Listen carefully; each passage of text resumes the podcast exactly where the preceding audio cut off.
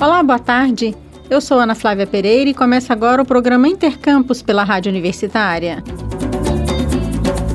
Hoje é o último dia de matrícula para os estudantes aprovados na segunda chamada do edital complementar para cursos de graduação presencial na UFG. A lista com o nome dos 388 convocados foi divulgada na semana passada e está disponível no site do Instituto Verbena da UFG. As matrículas são realizadas presencialmente, em horário comercial, no campus Samambaia, para os aprovados para o campus da UFG em Goiânia e na região metropolitana, e no campus Goiás, para os aprovados em cursos oferecidos na cidade de Goiás. Em Goiânia, os candidatos aprovados em ampla concorrência devem procurar a Comissão de Escolaridade do CGA, o Centro de Gestão Acadêmica, que fica no prédio da reitoria, no campus Samambaia. Já os candidatos aprovados por cotas devem ir primeiro ao Centro de Convivência da UFG, também no campus Samambaia, e posteriormente ao prédio da reitoria, na Comissão de Escolaridade do CGA. Finalizado este processo de matrícula, caso ainda fiquem vagas ociosas, a UFG fará uma terceira chamada de aprovados na próxima quinta-feira, dia 18 de maio, com matrícula no dia seguinte, dia 19 de maio porque a meta da UFG é preencher 100% das vagas que oferecem seus cursos de graduação. Por isso, a reitora da UFG, Angelita Pereira de Lima, diz que o edital complementar e as chamadas subsequentes estão sendo muito importantes. Veja a importância do edital complementar. Nós tivemos, após as matrículas do SISU, né, pelo SISU, nós tivemos então um saldo aí de, de 1.300 vagas. Veja a importância desse edital complementar. E para essas 1.300 vagas, é, mais de 25 mil pessoas, candidatas e candidatos, se inscreveram para o edital complementar. E aí então saiu o resultado, né? E alguns não conseguiram fazer sua matrícula, ou porque a documentação não estava adequada, ou porque não compareceram, ou porque no caso de cotas tem que ter a comprovação quando passa pela comissão de heteroidentificação. Por esses motivos todos, ainda restaram 388 vagas. Qual foi a nossa decisão? Ao edital complementar, acrescentar mais duas etapas. Nós ainda temos essa etapa e caso ainda alguma vaga fique sem preenchimento, elas serão destinadas a uma próxima etapa, cujos os candidatos serão convocados no dia 18 de maio e a matrícula no dia 19. Aí sim, aí encerramos a matrícula. Se sobrar ainda uma ou outra vaga a partir dessa terceira etapa, essas vagas serão integradas as vagas remanescentes quando há evasão, quando alguém desiste de um, do curso, no próximo semestre e vai para os editais de transferência, mudança de curso, transferência de instituição ou portadores de diploma. Então, nossas ações permanentes e insistentes para que não sobrem vagas na UFG. Lembrando que todas as informações sobre matrícula, lista de aprovados e terceira chamada do processo seletivo do edital complementar podem ser obtidas no site do Instituto Verbena da UFG. A próxima sexta-feira, 19 de maio, é o Dia Mundial da Doença Inflamatória Intestinal. A data foi criada com o objetivo de chamar atenção para a importância do diagnóstico precoce das doenças de Crohn e retocolite ulcerativa, também conhecidas como doenças inflamatórias intestinais. O jornalista Rodrigo de Oliveira conversou sobre as atividades do Maio Roxo e as doenças inflamatórias intestinais com o coordenador do Ambulatório de Doenças Inflamatórias do Intestino do Hospital das Clínicas da Universidade Federal de Goiás, o professor de gastroenterologia da Faculdade de Medicina da UFG, Mauro Bafuto. Vamos acompanhar essa conversa. Olá, professor, tudo bem? Tudo bem, como vai você? Tudo bom? Eu vou bem também, muito obrigado. Professor, as doenças de Crohn e as colites ulcerativas não são exatamente a mesma coisa, né? Explica para os nossos ouvintes as diferenças entre essas doenças. A doença de Crohn, ela está associada a uma inflamação que pode estar localizada desde a boca até o ânus, envolvendo todo o trato gastrointestinal. Essa inflamação envolve geralmente o intestino fino, o intestino delgado e os cólon é uma doença que se instala geralmente quando a pessoa tem diarreia frequente, dor abdominal e perda de peso. A retocolite, como o nome já diz, é uma inflamação só do intestino grosso e do reto. E ela está associada geralmente com diarreia, mas aí as diarreias são com sangue. A diarreia é sanguinolenta e, e a dor abdominal pode estar presente. Então, são duas doenças inflamatórias, chamadas doenças inflamatórias intestinais, e que estão acometendo cada dia mais a nossa população. O doutor explicou que as diarreias com sangue são sintomas preocupantes, né? Quais outros sintomas que são preocupantes e que indicam que já não dá mais para fazer um paliativo doméstico e que é hora de procurar um médico? Rodrigo, qualquer pessoa que tenha diarreia de repetição, dor abdominal e perda de peso, geralmente essas doenças acometem, infelizmente, adultos jovens ou mesmo crianças na fase da adolescência, elas devem e podem estar com doença inflamatória intestinal. Devem procurar um médico, um especialista nessa área. E qual é a importância de fazer um diagnóstico precoce dessas doenças? Um tratamento precoce, ele melhora as condições de ter um resultado mais positivo, de ter um tratamento mais de, adequado, mais né? adequado para essa doença? Por que, que é importante o diagnóstico precoce e cada dia mais isto é evidenciado? Porque essas doenças, elas produzem sequelas, não só nos intestinos, como diversas outras sequelas no nosso organismo. Ou seja, essas doenças, quando diagnosticadas tardiamente, a pessoa já está desnutrida, com várias estenoses do intestino, complicações de infecções no nosso abdômen, fístulas, né, aparecimento de fístulas, que são feridas que se fistulizam na pele, na região perianal. Ou seja, quanto mais precoce o diagnóstico, mais a possibilidade de que isso não aconteça, mais a possibilidade de que essas doenças podem ser controladas sem sequelas.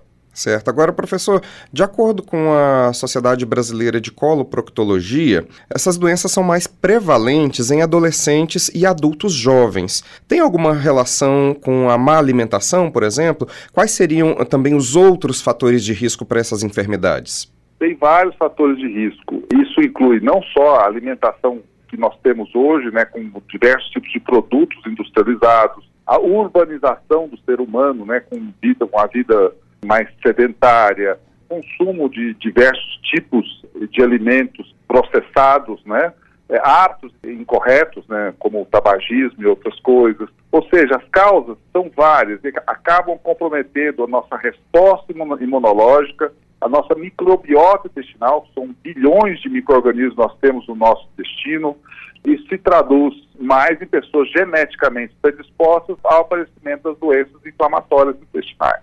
Como é que é o tratamento dessas doenças intestinais? Sim, o tratamento, como você já frisou bem, quanto mais precoce, melhor, envolve medicamentos da área de medicamentos anti-inflamatórios para essa inflamação e medicamentos que vão combater essa resposta imunológica anormal, que se chamam imunossupressores.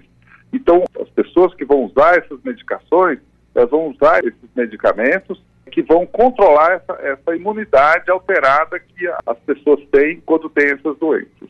Eles são uma gama grande de medicações e que tem que ser realmente manipulados por médicos especialistas, porque, obviamente, se você mexe com a resposta inflamatória, isso deve ser muito bem, esse paciente deve ser muito bem conduzido, muito bem orientado em relação a diversas coisas que ele deve e não deve fazer. Alguma dessas doenças, ela, elas podem evoluir para uma situação que é necessário um tratamento cirúrgico, por exemplo? Sim. Quando acontecem essas sequelas e complicações, num ponto em que os medicamentos não conseguem agir mais, esses pacientes acabam tendo que submeter a ressecções da área inflamada, estenosada ou complicada. Então, isso vai depender de como esse paciente se apresenta no momento. Ou há outras complicações também na reta ulcerativa, essa inflamação crônica pode desenvolver displasia e câncer. Também são necessários fazer o tratamento cirúrgico.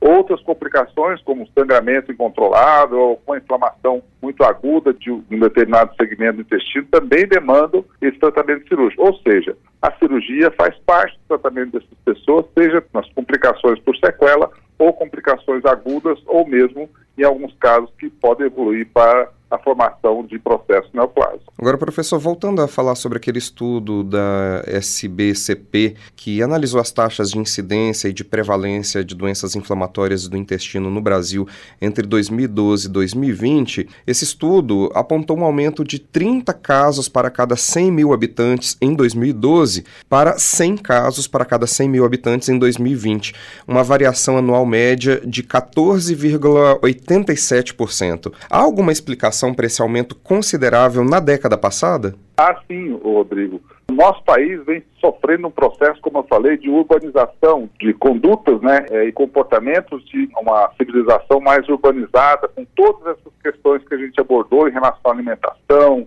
exposição a, a medicamentos, a atos incorretos, sedentarismo, diversas outras coisas que provavelmente estão ligadas ao aparecimento dessas doenças. Essas doenças, até o, algum tempo atrás, eram muito raras aqui no Brasil. O Brasil não tinha esse comportamento tão desenvolvido, entre aspas, né, como outros países. Essas doenças são muito mais prevalentes ainda no hemisfério norte, na Europa, nos Estados Unidos, em que esse processo é ainda maior do que o nosso. E aqui no Brasil, é, chama atenção de ter mais casos na região sudeste do Brasil e agora está se estendendo para outros partes, inclusive aqui para o centro-oeste. Bom, nós estamos em maio, que é o Maio Roxo, que é o mês de conscientização e prevenção a essas doenças inflamatórias intestinais. Há alguma ação na universidade ou no Hospital das Clínicas programada para esse Maio Roxo? Propriamente dentro do HC e da Faculdade de Medicina, nós não programamos nada ainda. A gente deve ter a participação das ligas é, estudantis, né, de, da gastrologia e da clínica médica, no dia 20 de maio, no Maio Roxo, vai se desenvolver lá no Clube Antônio Ferreira Pacheco. Lá nós vamos ter diversas palestras, distribuição de brindes, ou seja, um dia dedicado à visibilidade né, da doença inflamatória intestinal aqui no nosso estado, que, que é programado pela Associação Goiana dos Doentes com Doença Inflamatória Intestinal, com apoio é, da Organização para o Estudo da Doença Inflamatória, para os médicos especialistas nessa área, ou seja, essa atividade será desenvolvida no dia 20 de maio, lá no, no Clube Antônio Ferreira Pacheco, e deve contar com a participação dos nossos faculdades, dos estudantes da Faculdade de Medicina. Professor, muito obrigado por atender a Rádio Universitária da UFG. Eu é que agradeço, Rodrigo. Estou sempre à disposição na nossa Faculdade de Medicina, no nosso ambulatório de doença inflamatória, no Hospital das Clínicas, e toda a visibilidade da doença inflamatória intestinal, todos envolvidos nesse Maio Roxo, para que todos possamos conhecer essa doença e tratar cada vez melhor os nossos pacientes. Muito obrigado, Rodrigo. Muito obrigado a você. Obrigado, professor. Rodrigo de Oliveira, para a Rádio Universitária. O Intercampus de hoje fica por aqui. Estaremos de volta na quinta-feira, ao meio-dia. Amanhã, neste horário, você acompanha aqui na Rádio Universitária o programa UFG com Você, que fala de ações de extensão desenvolvidas pela Universidade Federal de Goiás. O tema em destaque essa semana será o projeto Memória da Saúde Mental em Goiás. Essa ação de extensão da UFG tem compromisso com os princípios do movimento da luta antimanicomial e utiliza o poder da memória para a redução de injustiças e o combate aos preconceitos que envolvem a temática da saúde mental. A apresentação do UFG com você é de Maria Cristina Furtado, que divide a produção com Raíssa Picasso e Adriana Ferreira Cavalcante, que atuam na PROEC UFG. A programação da Rádio Universitária, você já sabe, pode seguir pelo rádio nos 870m, pela internet no site radio.fg.br ou pelo aplicativo MinUFG. A seguir, você acompanha mais um programa de jornalismo aqui na Rádio Universitária, o Universitário Informa. Hoje, nos trabalhos técnicos, nós contamos com as colaborações de Sandro Alves e George Barbosa. A todos e todas, obrigada pela audiência e até mais.